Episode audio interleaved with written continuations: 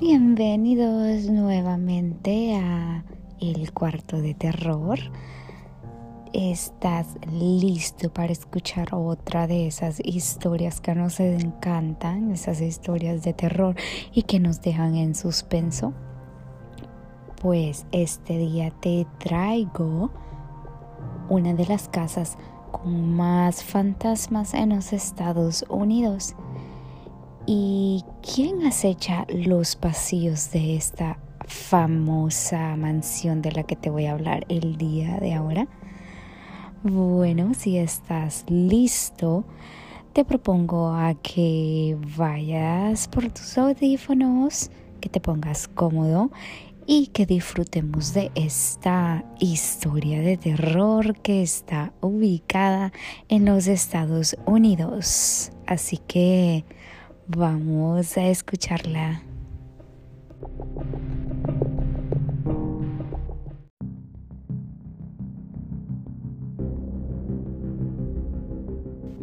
El día de ahora les traigo la historia de la casa Mercy Williams, ubicada en el 429 Bull Street. Se encuentra en Monterrey Square, que también es muy embrujado en Savannah, Georgia si solo puede haber una casa en toda Savannah que se considere la más misteriosa de la ciudad. Esa distinción tendría que ir a la casa Mercy Williams. En sus muchos años de existencia, la casa Mercy Williams ha sido testigo de muchas tragedias. Y las personas que la han llamado hogar posiblemente se hayan visto más afectadas por las apariciones que cualquier otro ciudadano de Savannah. Los trágicos eventos que han ocurrido a lo largo de la historia de la casa de Mercy Williams son una clara indicación de por qué se dice que la casa está encantada. Esta casa espeluznante pero majestuosa en Monterrey Square es uno de los lugares envueltos en misterio y un recipiente para mil historias de fantasmas que van desde las difamatorias hasta las más francamente sin sentido. El Mercy Williams, hoy en día todo el mundo lo asocia a esa infame mención de la novela de John Peredet en una película dirigida por Clint Eastwood. La infamia relacionada con la casa proviene del asesinato de Danny Hensford, quien era asistente y amante del dueño de la casa, James Williams. Como resultado de, su tumultuoso pasado, la casa Mercy Williams se ha convertido en una atracción favorita para quienes visitan Savannah. Mercy Williams ahora es propiedad de la hermana de James Williams. La casa fue diseñada para el general Hugh Witham Mercy por el arquitecto John S. Norris Norris nació y creció en Nueva York. En los patios de recreo pasó la mayor parte de sus días antes de venir a Savannah, donde disfrutó del éxito en las construcciones de casas, iglesias y faros en toda el área. En 1860 se rompió el terreno en la propiedad de Mercer pero la construcción se detuvo debido a la guerra civil. En cuanto al propio Norris, rápidamente regresó a su estado natal, justo antes de que comenzara la guerra. Alrededor del año de 1868, la casa fue terminada por un nuevo propietario, John Wilder, ya que el general condeferado Hugh Witham Mercer no pudo terminar la casa de sus sueños. Curiosamente, ningún miembro de la familia Mercer tuvo la oportunidad de vivir en la casa de Mercer Williams. Durante un periodo de tiempo en el siglo XX, la casa fue el hogar del templo Shinner's Alley de Savannah ya sabes, esos viejos con sombreros divertidos que conducen esos autos realmente pequeños. Después de la tenencia de los Shinners, la casa permaneció en un estado vacante durante casi 10 años antes de que finalmente encontrara un nuevo propietario en 1969. El nuevo propietario era el famoso James Williams. Williams era conocido en la ciudad como anticuario y conservacionista que tenía una historia de amor con la historia y la arquitectura de Savannah. En el año de 1955, Williams, solo 24 años en ese momento, compró tres casas en East Congress Street de Savannah. En 35 años, Williams compró y restauró más de 50 casas incluida la que ahora lleva su nombre. Me refiero a la casa Mercy Williams, por supuesto. Después de un meticuloso proceso de restauración de dos años, Williams renovó con éxito la casa, convirtiéndola una vez más en un gran sitio Tan satisfecho con el resultado, Williams decidió hacer de la casa su residencia permanente. Mientras usaba la cochera para su negocio de restauración de antigüedades. William también era conocido por organizar fiestas tremendamente extravagantes que seguramente hubiera hecho desmayar a Daisy Buchanan aunque es dudoso que Williams hubiera estado interesado. Estos buenos tiempos llegaron a su fin en el año 1981, tras la muerte a tiros del asistente y amante de Williams, Danny Hansford, una ex prostituta con un pasado casi tan cuestionable como la del propio de la casa de Mercy. Williams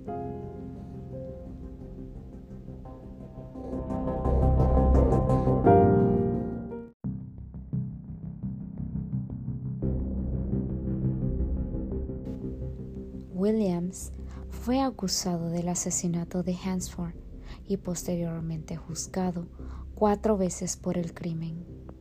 El primer juicio terminó con él recibiendo cadena perpetua, aunque mucha gente especuló que Williams solo fue condenado porque era un hombre gay. Posteriormente, la sentencia fue revocada tras el descubrimiento de informes policiales contradictorios. Sin embargo, estaba lejos de terminar. En otro juicio, terminó con un jurado colgado. Pero dos años más tarde, el cuarto y último juicio terminó cuando Williams fue declarado inocente. Aproximadamente seis meses después de ser declarado inocente, Williams, que estaba en su casa afectado por una neumonía, murió insuficiencia cardíaca. Supuestamente colapsó y murió cerca del lugar donde Hansford fue asesinado a tiros.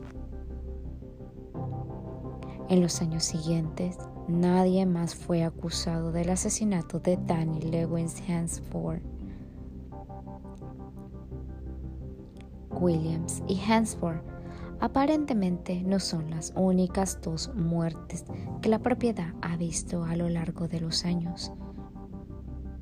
En 1969, antes de que Williams comprara la casa, un niño llamado Tommy, de solo 11 años, entró en la casa abandonada, supuestamente para perseguir pájaros. De alguna manera, el niño se cayó de la casa. Los rumores sugieren que se cayó del techo, mientras que otros creen que se cayó del balcón del segundo piso. La caída en sí misma resultaría mortal para la mayoría de los niños pero la trágica caída de Tommy se hizo aún más espantosa. ya que el niño aterrizó en la cerca de hierro forjado, con la parte superior con púas alojadas en su cabeza. Muchos sospechan de la afirmación de que el niño estaba persiguiendo pájaros en la azotea de la casa abandonada. Y algunos incluso se preguntan si tal vez el pequeño Tommy fue empujado o arrojado a su espantosa muerte. Aunque no hay evidencia que respalde que esta tragedia fue algo más que un accidente.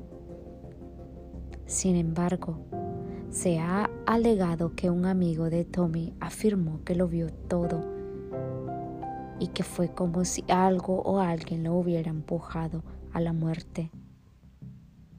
El único problema con eso es que Tommy estaba solo. ¿Podría alguna especie de presencia desconocida empujar al pequeño Tommy? ¿Hay un verdadero mal en la casa? ¿Podría esta fuerza sobrenatural haber llevado también a la historia detrás de Midnight in the Garden of Good and Evil? Como muchas de las cosas históricas de Savannah, ha habido informes de actividades paranormales en Mercer Williams. Estos informes generalmente incluyen puntos en común como apariciones, voces incorporadas, pasos de fantasmas, y esas inquietantes sensaciones de que alguien te está mirando. La Casa Museo Mercer Williams, aunque está abierta al público, no está muy entusiasmada con la reputación fantasmal de la casa,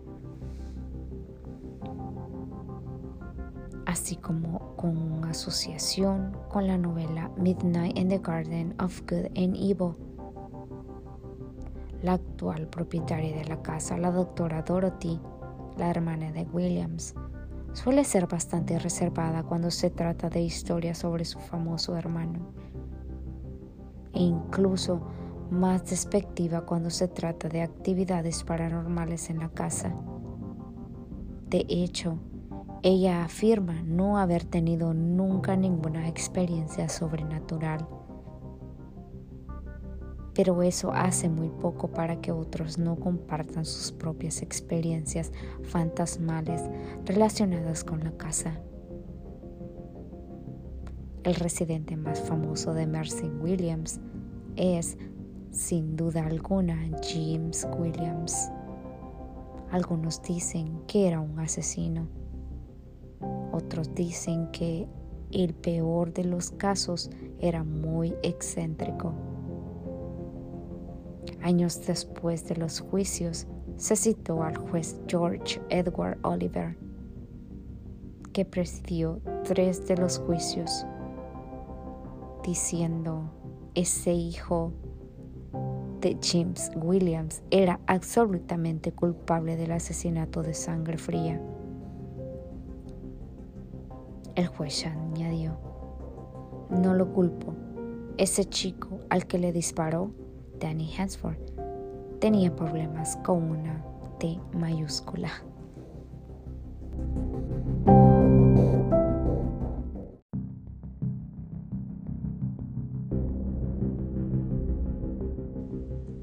Otro cuento fantasmal que se cuenta sobre la casa Mercy Williams es que el espíritu del niño Tommy, que cayó a su muerte, continúa pagando por los terrenos de la propiedad hasta el día de hoy. Una versión especialmente sombría de un encuentro con el fantasma del joven es que, según los informes, se ha visto a esta alma joven torturada recreando los momentos finales de su vida, atrapado en un bucle de horror, cayendo para siempre del techo de la casa y sobre los pisos de hierro de la cerca. Incluso imaginar la visión de un niño pequeño empalado en una cerca es una espantosa pesadilla esperando a ser vivida. Muchos turistas que pasan por la casa a lo largo de los años están tan asombrados por la belleza atemporal de la casa que inevitablemente sacan sus cámaras para capturar un recuerdo inolvidable. El fotobombardeo de fantasmas no es algo común, pero se ha informado en numerosas ocasiones entre quienes han visto el Mercer Williams, el más común de estos espíritus que se captura. Parece ser la imagen de un niño pequeño con cabello rubio. Aquellos familiarizados con la historia de la casa se apresuran a señalar la historia del niño que cayó de la casa. ¿Podría este bombardeo fotográfico ser el espíritu de Tommy Towns? Otra forma de actividad paranormal que ocurre en la casa es un fenómeno que puede experimentar sin ni siquiera entrar a Mercer Williams. A lo largo de los años, tanto ciudadanos de Savannah como turistas han sido testigos de imágenes fantasmales que aparecen en las ventanas de la casa.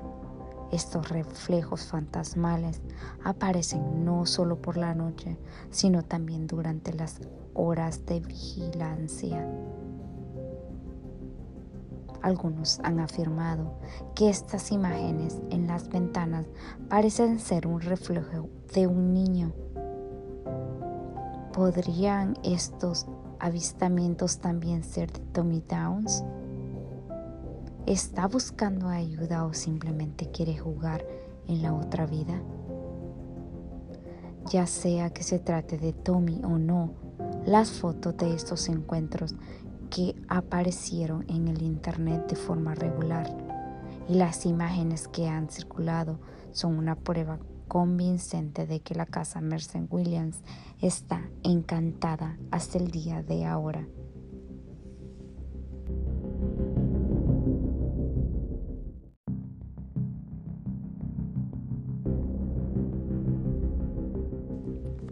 Esto es todo por el día de hoy. Recuerda que si vas a Georgia, no se te olvide visitar la casa Mercy Williams, que es verdaderamente una de las grandes casas históricas de Savannah. También quiero recordarte que puedes enviarme tus correos de voz acá enviándome tus sugerencias de algún tema que quieras escuchar. También el día de hoy quiero enviarle un saludo a mi amigo, entre paréntesis también a todos ustedes les sugiero que vayan a escucharlo. Tienes unos, él tiene unos podcasts muy buenos, así que esto es todo. Gracias nuevamente por escucharme. No se les olvide eh, poner su estrellita para que cada vez que suba un nuevo podcast, ustedes sean los primeros en escucharme. Así que bye bye y nos vemos en otro episodio en el cuarto de terror.